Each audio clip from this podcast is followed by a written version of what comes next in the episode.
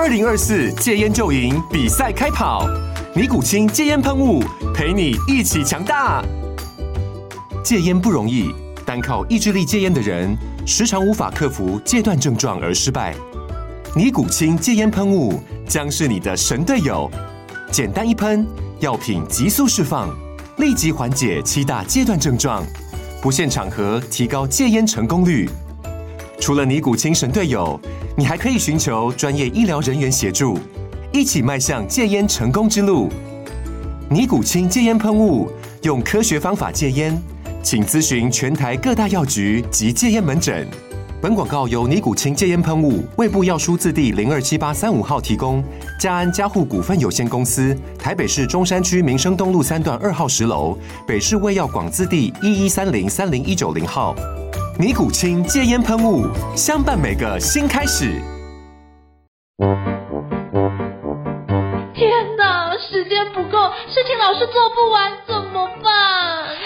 别担心，就让高校人生商学院每周陪你充充电，找到方法不抱怨。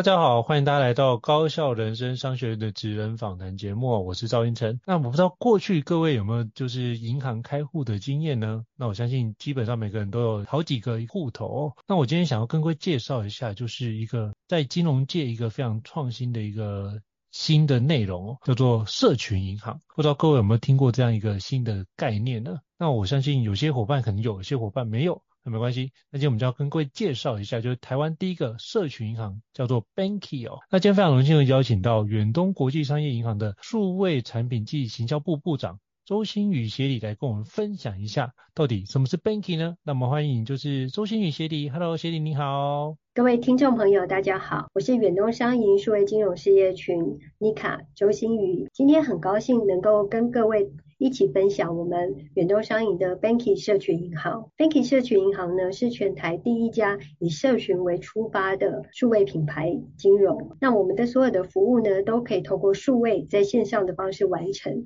里面呢，涵盖大家现在生活上所有用到的关于社群相关的服务。那透过这个模式呢，可以让各位在理财的时候，在做财富。管理的时候呢，能够运用这样的工具更有效率。那因为由于我们是社群的一个特色，所以你可以把这个社群呢扩及到自己的一个家庭，也可以扩及到跟亲戚朋友，也甚至呢可以扩展到你社群上的媒体的朋友，都可以为您带来不同的一些呃金融体验。是，非常感谢妮卡姐姐的介绍。那是不是可以邀请妮卡协理跟我们介绍一下到底？Banky 所提供的一个主要服务跟产品有哪些，以及它要怎么样提供这样的服务呢？是不是可以邀请跟我们分享一下？好，讲到这个呢，我就想要跟各位分享一下，就是当初我们做 Banky 社群银行的一个初始的初衷。因为在当时呢，我们在发展数位品牌的时候，我们也知道嘛，Bank 一直在进步，从过去的 Bank 一点零、二点零，甚至到我们现在听到四点零，甚至五点零都快要来了。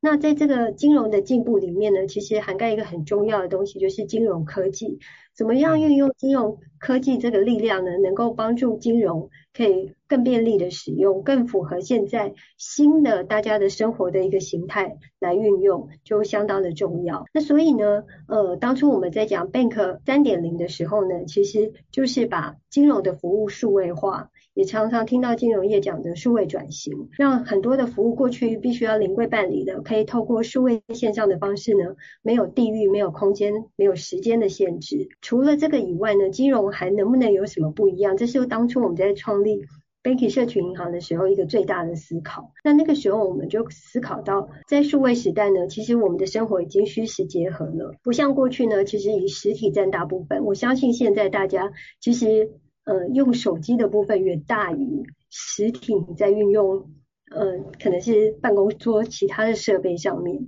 那我们可以看到，即使在捷运，在走在马路上，大家都还是拿着手机，所以我们的生活已经跟数位网络呢，已经紧紧的结合。那数位网络有一个很大的特色，就是它的第一个，它品牌已经不再像过去，它是一个单向的沟通。现在的品牌的地位呢，其实已经不像过去高高在上，而是它跟所有的 user 是站在同一个阵线上，是大家是平行的，是有互动的。那大家对于品牌呢的一个迷思，也不像过去可能认为品牌就是帮你营造一个生活形象的一个你想要梦想的生活的这种这种 feel，而是它实际能够带给你什么样的用处，在数位时代里面这更重要。也就是说，在数位时代里面，因为转换成本很低，因为服务很透明，所以大家都会选择对自己最有帮助的，而不是单纯只有品牌的喜好。那在这个时候呢，我们觉得数位的战场对我们银行来说，其实是一个。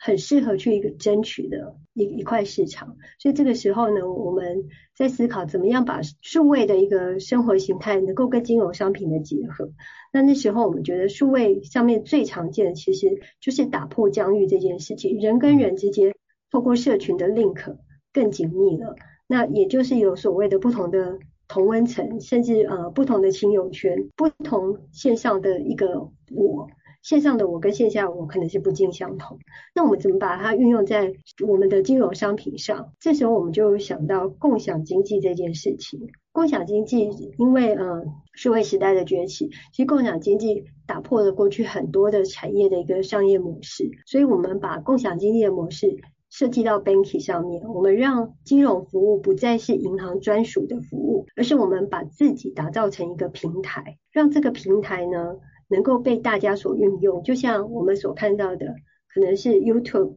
YouTube 它是一个平台，content 内容不是它产生的，它提供的是服务。那 content 是由客户所产生的，它跟广告主跟提供 content 的客户共同去 share 这个经营出来的成果。又或者是 Uber，Uber 它本身不是运输业，不是。交通行业，它是一个资讯业，它提供了这个平台服务，它让空闲的汽车跟想要搭车的人在这个平台上去媒合，那让这个资源能够得到充分的运用，透过这样的共享，创造出它的商模，利润也是大家共享。那我们金融商品能不能这么做呢？所以我们把社群跟银行做一个结合。过去我们的银行是自己要建分行，自己请员工。来经营我们的金融事业。那在数位时代，这些是不是可以转变成另外一种方式？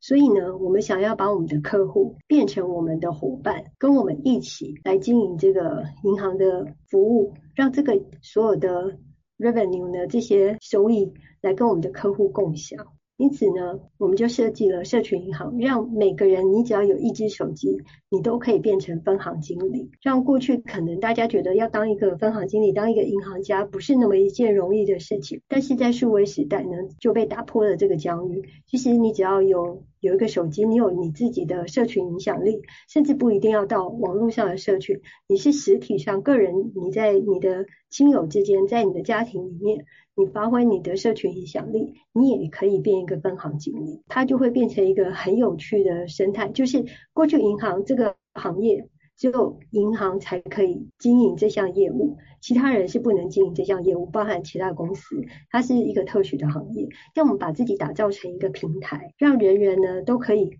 运用这个平台经营自己的分行。那从这里呢，可以获得就是刚刚提到我们的收益，因为过去我们建一个分行可能需要很多的成本，hire 员工也需要成本。那我们透过数位的方式呢，让我们的客户变成分行经理之后，我们就直接把这样子的一个利润呢回馈给这些呃变成我们 partner 的客户。我们希望客户变成我们的 partner 呢，不是只有刚刚谈到这块，就是呃社群间的分享跟利润的共享。而是我们希望他也可以参与我们产品的设计。那从产品的设计里面，就是客户要的产品。那到设计出来，分享给亲友，那大家使用的的一个收益，我们又再回馈给客户。我们想要用这样的方式，让我们这个平台呢，可以变成一个算是一个有生命的一个平台。它的成长不是我们产品 PM 想要它怎么长就怎么长，而是跟我们的客户、跟我们的伙伴一起共创出来的一个产品，然后一起呢，让这个。平台能够长大，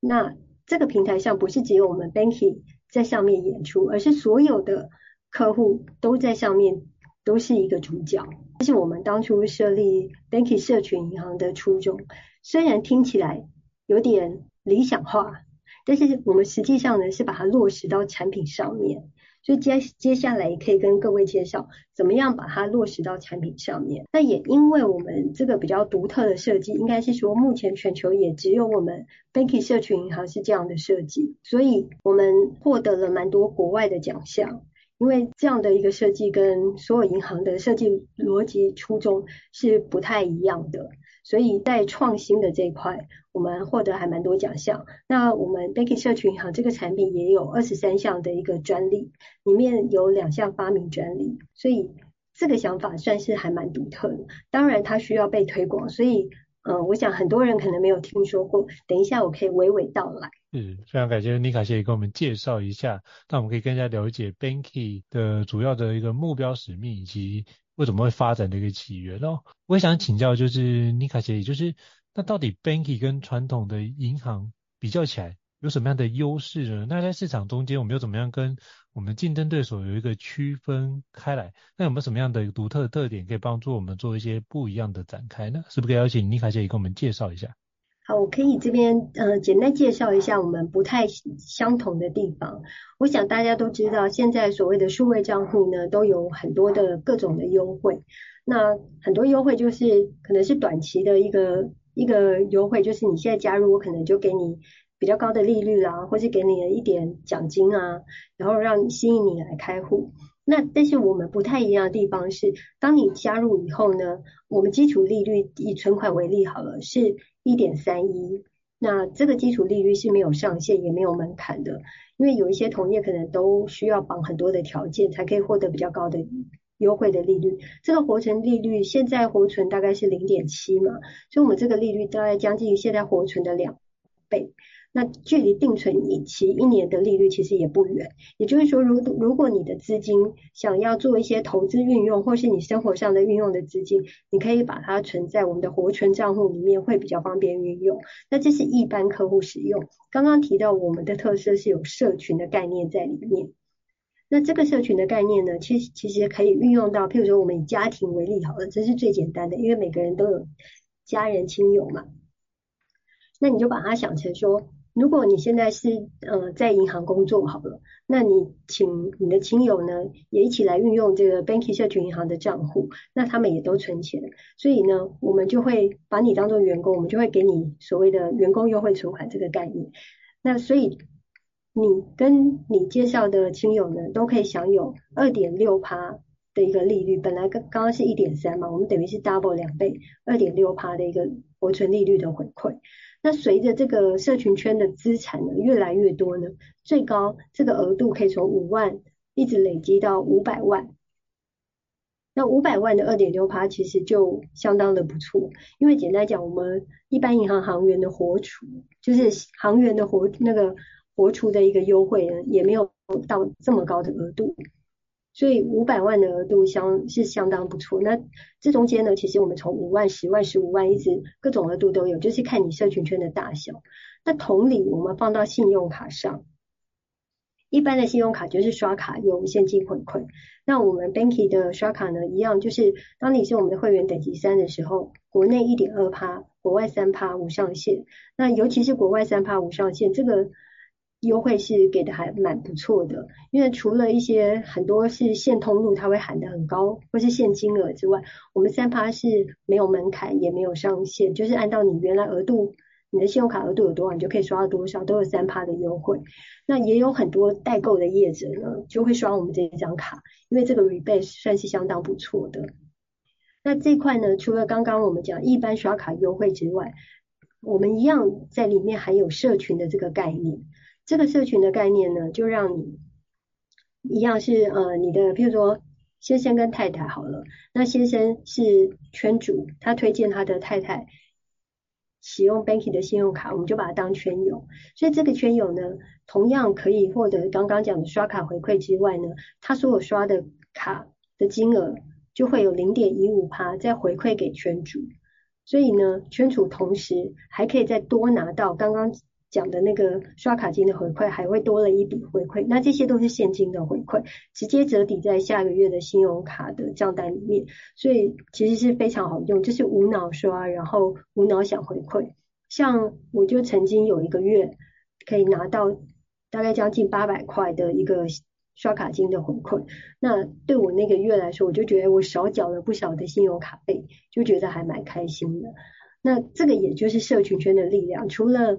原来你自己使用可以得到回馈之外呢，你推荐你的家人亲友使用，或是你把它当做家里的一个管财务的管理的账户，第一个利率又很好，第二个刷卡回馈除了原来的回馈，你还可以拿更多的回馈，第三个就是刚刚讲存款，存款的部分，呃，圈友的这些存款呢，又可以再回馈利息到本身圈主的身上，所以。对一个家庭来说，它可以等于是拿到两份的回馈，而且我们不是一个短期的活动，我们是一个长期提供给客户。只要我们呃 Banky 社群银行这个社群的概念一直存在的时候，这个优惠就会持续的给，所以它会越累积越多。它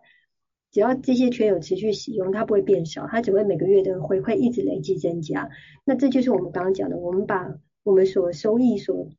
呃收到的利润呢，我们又。再回给客户，因为我们觉得客户他等于是我们的员工，是我们的伙伴的概念，所以我们很愿意再把它交给我们的客户，让他享有更多的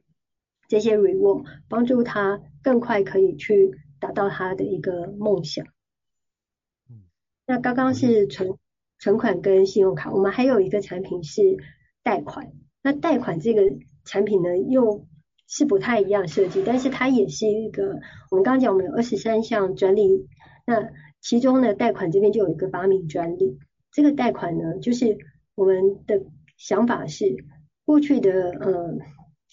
过去的一般员工要贷款的时候，其实他会面临到一个状况，就是看到很多主打的利率呢，可能是两趴起，非常的诱人，因为两趴利率真的算低的，但实际上呢，去贷款呢。通常大部分很难拿到这么优的贷款利率。通常如果这这讲的是信贷，房贷可能因为你有抵押品，利率就会比较低。那我们讲的是没有抵押品的纯粹信信用的信用贷款。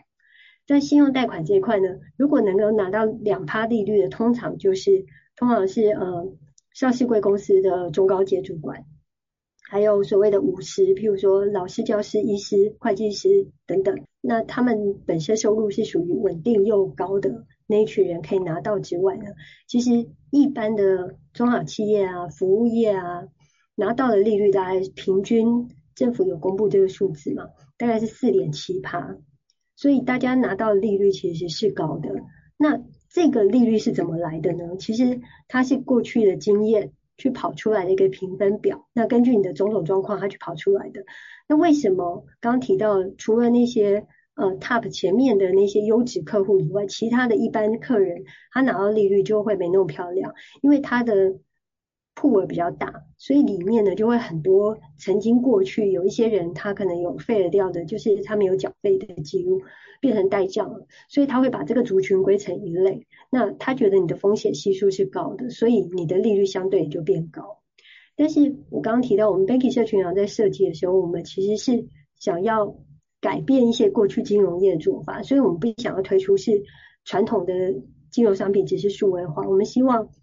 能够增加更多创新的元素，把金融科技这样的概念加进去。所以我们在思考的时候，我们发现说，其实那些呃，拿到比较高利率的人，他真的就是不好吗？不一定，只是因为银行不知道他会好还是会不好，所以他就把他身身上加了一个风险的利率，所以让他利率变高了。但是如果他可以证明他其实是个好客人，那我是不是可以给他像刚刚我们前面讲的好客人的一个利率？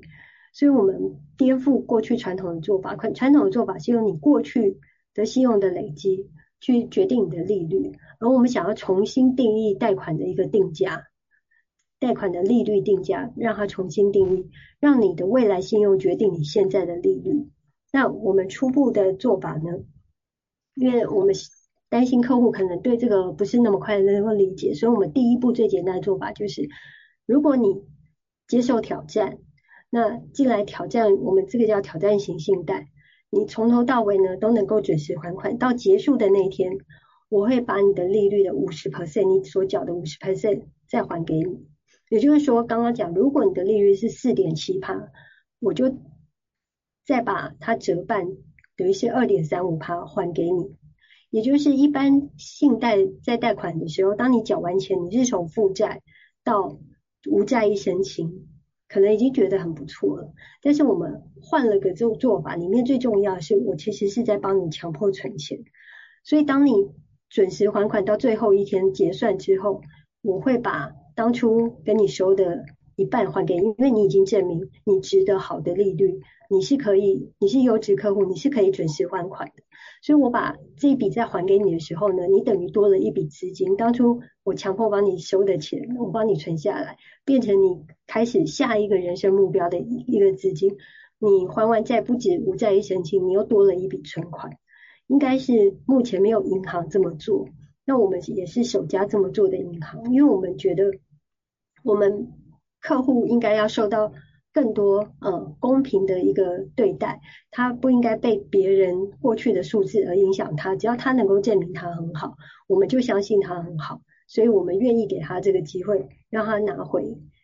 过去他所缴的，而且让他。重新开始的这一步，他已经有一个存款的一个基石在那里。其实这个金额你听起来好像利息回馈一半，好像没有很多。其实我们精算过，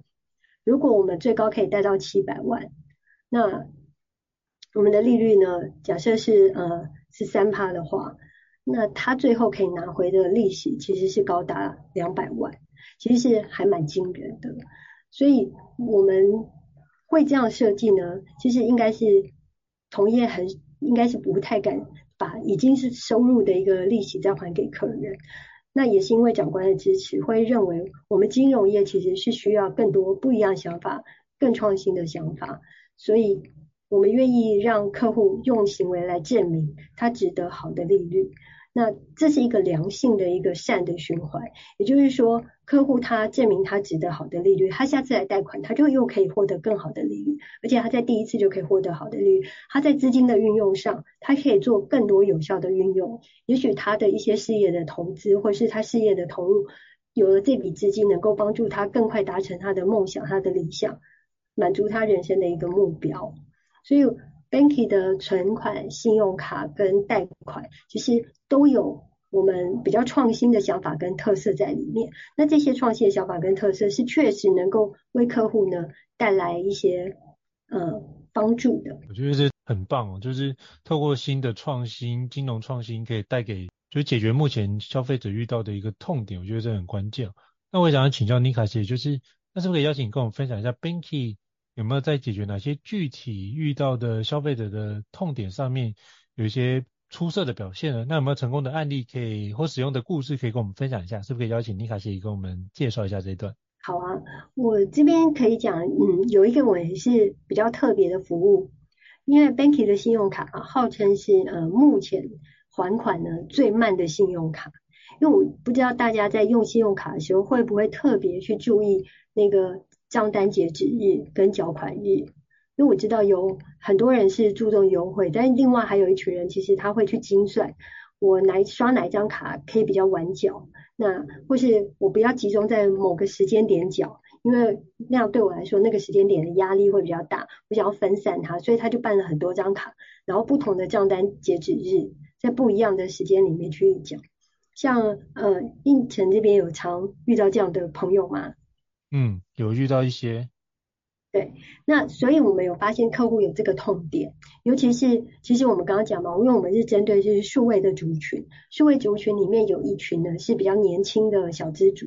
那尤其是在北部生活真的不容易，所以他必须真精算他每一笔的开销跟每一次的缴费，让他能够。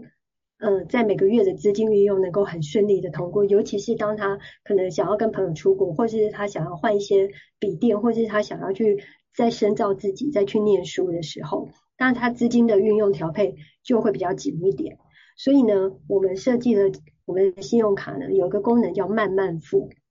那慢慢付的意思就是说，让你很慢很慢才付。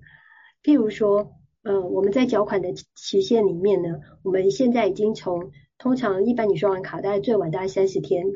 内要账单就会到嘛。我们把这个期限呢拿到最晚是六十天，但因为它是周期性，所以它跟你刷卡日期会有点相关。但是我们已经较一般的再延后三十天，所以这个是慢慢付的第一个慢。如果延后六十天，对大家来说，这个缴款压力就会减缓了一些。但如果担心还不够呢，第二个慢又出来了。我们可以呢有分期，那分期大家应该也觉得很常见，所以分期可能没什么了不起。但是分期大家又有一个痛点，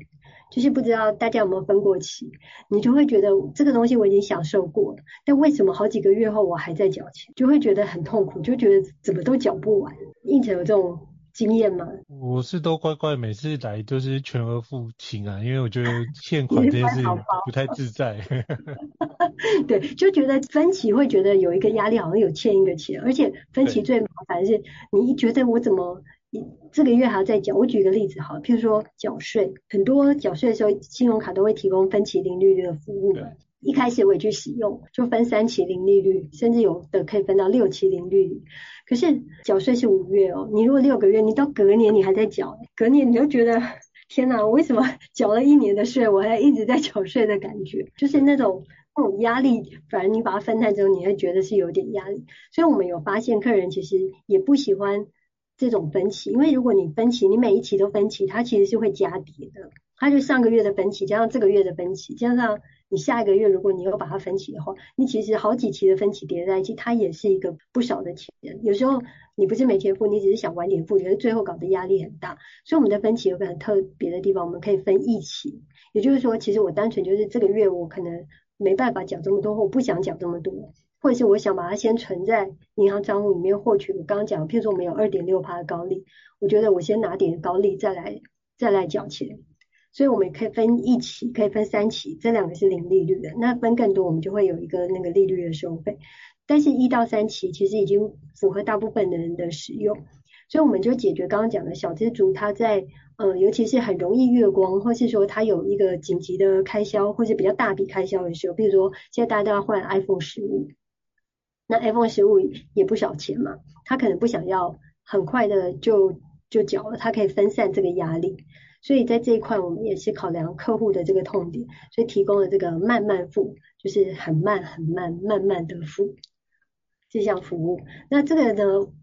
讲到说案例呢，就是我们其实有看到客人呢，就是为了买 iPhone 十五，就运用了这个慢慢付，他是三期零利率就晚缴，他就觉得这样对他来说，一个月就只要缴一万出头，他觉得就轻松很多，而且。不用马上缴，因为我们刚刚最晚是六十天嘛，所以他可能是一个多月后他才要开始付第一期。但是手机呢，因为现在手机其实很热门，拿不到要排队，所以他觉得如果还没拿到手机就要开始缴钱，觉得很痛。所以他算一算，这样子拿到手机也刚好差不多要缴钱，他觉得这样感觉比较舒服一点。所以不是预付，而是透过就是实际拿到手的时候再付的部分就对了，就变成说他可以。不用直接付完费用就还没开始使用。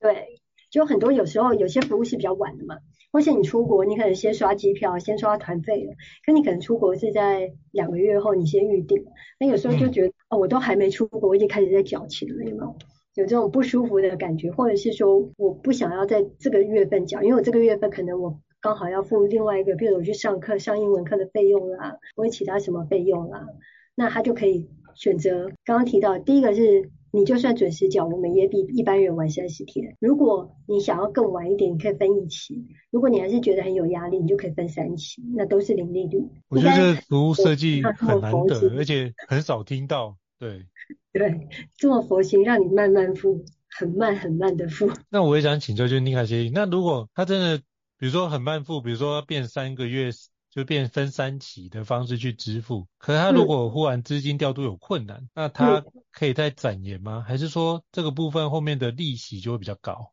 就是嗯，慢慢付它是一开始的时候设定，所以一开始的时候你就要思考好，就是你想要分一期还是分三期，或是分到六期，分到六期我们就会收一些利息，所以你就要看你自己资金调度的状况。那前面刚刚讲的晚晚点付账单的这一块，跟晚付一期跟晚付三期是零利率，所以我觉得可以活用这一块，就是不用付利息的部分，零利率的部分。那当然在更多期，因为我们确实要经营，我们资金也会有一些呃成本，所以我们必须还是要跟客人收费。所以他可以在一开始的时候他就规划好，而且我们的分期有两种，你可以选择单笔分期，比如说我们刚刚讲，你买了一个 iPhone，我其实其他是生活费，我还是会照交，因为我平常就是已经预算好这个生活费，只是 iPhone 我不会每个月都在买 iPhone 嘛，也不会一年就买一次 iPhone，可能是两年三年我才换一次机，那这次就会多了一笔可能四万多块的一个费用的时候，我可以延后付款或是分期付款。减缓我的资金的一个压力，我觉得这是一个非常良善的设计。然后还有一个是呃账单整个分期，那账单整个分期就是譬如说你出国去玩，出国去玩总是要买的开心嘛，总不能说出国去玩什么都不买，对不对？我们就是享受那个 feel，所以当你买东西的时候，你可能就刷卡。那刷卡回来，可能你不会只有单一笔，因为我们刚刚举例 iPhone 它是单笔啊，所以我们可以单笔分期。那另外一种是账单整个账单分期，因为你去买，譬如说像之前我去土耳其玩，就买了皮衣，就还蛮贵的，然后可能又买了这个买了那个，买了一堆之后，可能分好几笔，都在同一个月的账单里面，所以我可以把整笔账单做分期，这个也是可以的。那这样子我出去旅游的，因为我前面已经刷了团费了，所以后面。我可能要先缴团费，我还要再缴我刷卡费，我就可以把其中刷卡的费用呢再延后一点付。那对我来说就分散了，分散了之后领薪水来付就会变得相对的比较轻松，在控制之内。了解，我觉得这是一个非常棒的一个方式，可以做个展开哦。所以我觉得也是同时去评估到底自己是不是冲动消费，还是说，哎，这个部分买了之后是一个比较理性消费的环节，我觉得都可以透过这个方式来做。那我也想要请教尼卡姐，有没有什么样的组织或企业目前已经有在使用 Banky 的服务的呢？嗯，那个胤丞那边问得很好，就是我们其实除了对一般客户来说，其实我们有跟一些企业合作，因为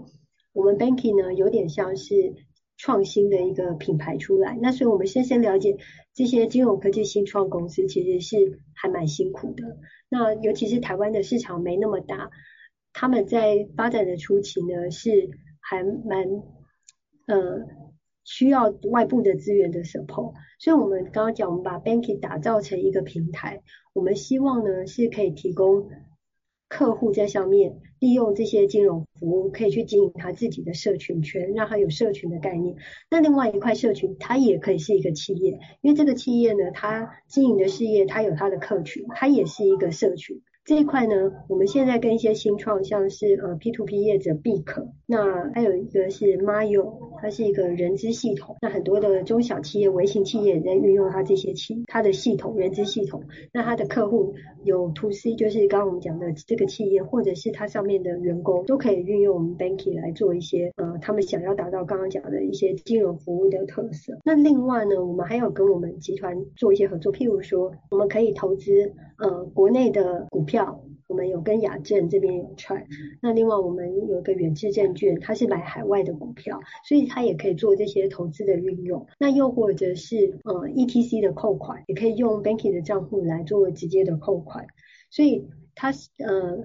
banking 账户在生活上的一个运用，其实是还蛮多元的。那包含刚现在大家最常用的这些支付，包含悠游付、来呃来配跟街口，我们都有能够绑。所以它不管是用信用卡或是用我们的数位存款账户呢，都可以绑定。那在生活消费的时候，其实不去掏现金，直接刷卡就可以了。那如果是用账户去扣 ETC 的时候，也是九折。所以它可以在这个这个生活运用上呢，都可以获得一些更便利的使用。嗯，我觉得听起来很多的。企业跟就是很多的通路其实都用 Banky 哦，所以我觉得大家可以使用 Banky 就可以体验它的一个方便跟舒适度的环节，都可以得到很多的展开。那我也想请教妮卡姐，就是其实作为一个就是社群银行，或者特别是网络银行，那我觉得很重要就是所谓的资讯安全跟我的隐私安全。那是不是可以邀请你跟我们分享一下 Banky 是如何保障用户的数据跟资讯安全的呢？好，第一个是呃，台湾的金融业呢，其实都有受到呃我们所谓的一些法规的限制，所以在这些数位的服务上，包含我们的主机系统的安全等级，那治安的这一块其实要求都非常严格。那甚至呢，规所有的规范呢，连我们所有的申请跟每一项服务的开通，它需要什么样层级的一个验证，其实的这个法规都有严格的一个。规定。因此，在这一块呢，其实我觉得在台湾是比较不用担心这一块的。那我们对于客户的资料的保护呢，其实也是蛮严谨的。所以，我们即使自己要跟我们的客户沟通，如果他当初勾选是呃不接受一些行销的话，我们其实也不会去有行销活动去干扰到他。因此，在这一块，我觉得客人呃所有的消费者呢，可以比较放心的这一块。第一个是我们受到呃，金管会规范，它其实常常都会来经检，那包含不管是前台、后台、中台，就是每一个地方的每个流程的控管，其实它都会做一些检查。那我们为了符合政府机关要求，我们本来就已经做的是完全符合规范的。那再加上他们定期的一个检查，所以这个部分是随时都会有人在监管。那另外一块是在讲说，它跟着法规，我们。嗯，所有的服务不会是我们自创的一个一个检核流程。这些，譬如说刚刚讲到 APP 的使用，它很多的交易，它必须要是有 OTP 的开通。那这个 OTP 它又要一开始你就要绑定你的手机设计设定，也就是说，如果别人今天他知道你的账密，他想要登录用他的手机用他的 APP 登录这个账密去使用这个转账交易把你的钱转走，他也做不到，因为他并没有。绑定你本人手机，一开始我们就做了这个绑定的验证，每一次的交易我们就会确认是由你手机发出来的，所以这些的交易呢，呃，银行做的算是相较一些商用的 APP 来说，来严谨的程度是高很多，因为毕竟这是客户的资产，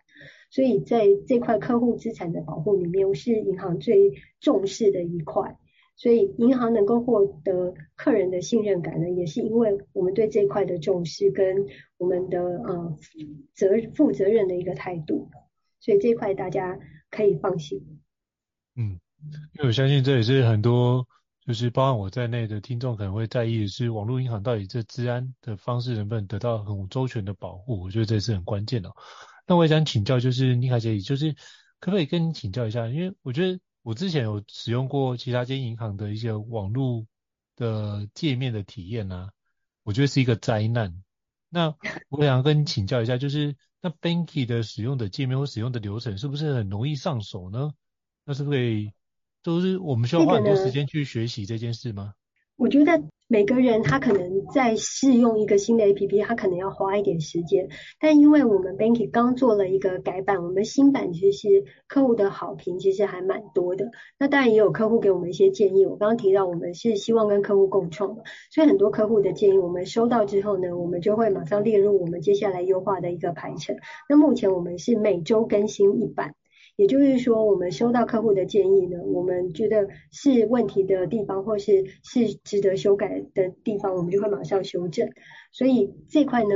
呃，我们一直在更新之中。那我们的 APP 呢，现在登录之后呢，大家我们是用卡片式的，就会跟可能有一些手机，如例如 iPhone，它会把它的会员卡片都存取在同一个页面嘛，就好像一张一张卡叠在一起这样子。所以我们也是运用大家最常去使用的这种界面的直觉来设计，所以，呃，我们的不管是信用卡存款账户，或是我们贷款，还有我们刚刚社群圈的资讯，我们都是一张一张卡片。那这张卡片你点进去之后，就会看到相关卡片的资讯。我们把所有的功能呢都拉在这这个卡片层，就卡片的页面上，包含刚刚讲的转账啦、换汇啦这些功能都在卡片上，第一时间你一眼就可以看到，所以它可以降低大家很多刚刚提到一个学习的一个时间点，就是它的点选是还蛮直觉。那有一些个人化的设计呢，可能你觉得它在不是在第一层，你又想把它拉到第一层。我们有一个我的最爱，你可以把你常用的功能设到我的最爱里面，所以你点开我的最爱里面，就可以把这些常用的功能，等于是一个捷径的概念，就会设在里面就可以使用。所以目前我觉得我们的 APP 的新版的 APP 速度上，包含呃它开启的速度跟使用交易的速度都算蛮快的。那在功能的使用上，我们也都把所有大家常用的功能拉到第一层，所以有点是直觉性的，就是你你不用再点入点入点入到很深层里面去找它在哪里。嗯，所以这样听讲，应该使用者界面是一个非常顺畅，所以非常邀让陈志邀请大家可以体验看看，或许会有不一样的感受。那我也想要请教妮卡学理，是不是像我们使用网络银行，在一件事就是能不能提高我的就是效能或是效率，然后降低我的在就是实体的银行分行在那边排队的一些时间成本哦？是不是邀请跟我们举个案例，跟我们分享一下 Banky 如何协助客户提高效率或降低成本呢？好啊，第一个是我会建议说，大家申办以后呢，最先做的一件事情就是去设定呃约定转账，因为我们必须要保护客户资产的安全，所以其实在数位账户里面有分一类、二类、三类，那每一个类别呢都会有它的转账限额。那如果是三类的话，三类客户一开始申请是属于三类客户，它就是。呃，一三五就是单笔一万，然后一天最高三万，一个月最高五万，只能转这个额度。那在使用上可能就没那么便利，所以你可以约转自己同名的账户，就是你可能是在远银或是你在呃其他他家银行，你的账户是跟你是同一个名字，都是本人的账户的话，它最高可以到两百万。那这样子你的约转设定好之后，不管钱进钱出，其实都还蛮便利的。那因为我们每个月都会提供六次的呃跨提跨转免费，所以在资金的运用调度上呢，你就可以把 Banky 当做一个资那个 parking 的地方，你可以把你活存的这些钱呢放到 banking 里面，那它的利率比较优惠。但如果你真的要去做其他投资，譬如说买股票啦或者是什么的时候，你可能就会把它转到你的呃投资账户里面。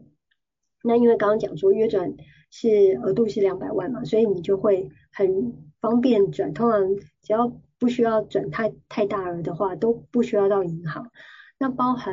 呃，我们现在到实体会到银行做的不多啊。譬如说，假设很多人想要列印那个交易资料，好了，我们现在 APP 的交易资料呢，像以前很多银行的 APP 在查询你过去历史。转账资料或是账户资料明细的时候，可能两个月是一个区间，然后你每次要查一个东西，你就先设两个月查，没有再再接另外两个月再查，再没有再接另外一个月再查，就非常的呃不 friendly。那我们是用下滑式的，就是三年的资料，你可以只用滑动的方式就可以一直往下找。那也有关键字的搜寻，如果你当初自己有设关键字，或者是那个转账它的那个。当初转进来它有一些关键字，譬如说你要查你的薪薪资入账好了，你就打薪转，那你就会把每个月薪转，它都把你列出来，你就可以看公司有没有偷扣你的钱，有没有准时把钱汇到你账户，诸如此类，或者是说你有房子租人，那他都有打房租，或是你知道他的那个。汇款的账号，你就直接搜寻他的账号，就会全部都列出来。那可以追溯到三年，就会非常的方便。你也不用去再去补折啦、列印这些的。其实大部分的服务都可以在线上完成。而且我们去看我们 APP 的使用很有趣。除了白天会有一些高峰期是中午的时候，其实半夜十二点也是个高峰期。这是当初我们没想到的，过去银行服务可能三点半就结束，你都隔天请早。但是现在呢，因为呃 APP 的盛行，大家现在有时间的时候，可能就是傍晚所有事情忙完之后，开始在处理账务的事情的时候，反而十二点这个时间呢是一个高峰期，大家可能在为明天的资金做一些调度准备，或者是有一些要转账的啦，要干嘛，他就在这个时候处理好。所以大家现在运用银行的服务呢，已经是 anytime anywhere。我觉得这很不错，我就是可以用这几个方式来提高我们效能。我觉得现在时间就是金钱，那如何能够让客户把这样的时间用在其他的工作上面，我觉得用 Banky 或许是一个好的选择。那最后可以邀请就是妮卡协理给我们介绍一下，那未来 Banky 有没有打算扩展？其他的一些功能或是服务的范围呢，是不是可以邀请跟我们透露一下有没有哪些计划或新功能即将推出的呢？有啊，其实我们一直都还会有新的服务跟新的功能推出。接下来很快我们会推出了一个新的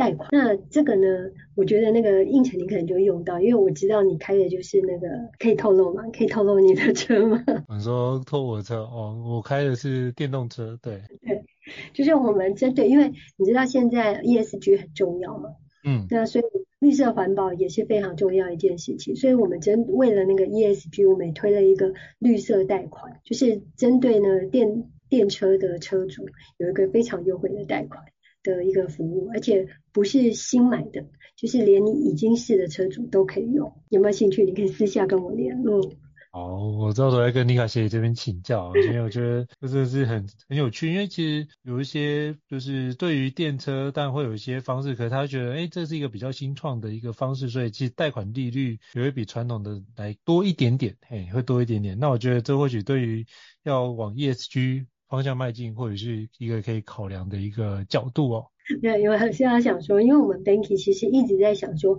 我们我刚刚提到我们的核心是。共享、共创、共好嘛，所以我们跟客户一起共创，然后呢，利润共享，大家一起达到共好。那包含我们希望这个不管是客户或是社会都可以更好。所以我们在 ESG 这一块，我们希望能够尽一点心力。所以我们想要鼓励，就是说大家往绿能，然后节能。电车这个方向去走，那应城这边走得很快，在多年前就已经就已经开始非常重视那个绿色环保、永续经营的这一块。其实我那时候买电车，其实评估下来就是。每年花费其实是蛮节省的环节啊，所以我是用就是总花费这件事来思考的话，其实做电买电车是一个不错的选择。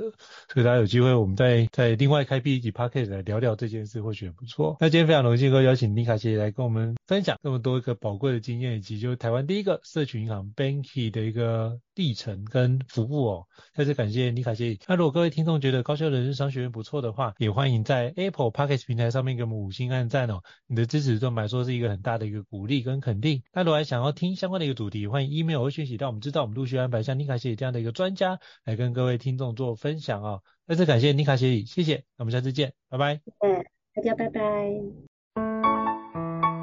高校人生商学院，掌握人生选择权。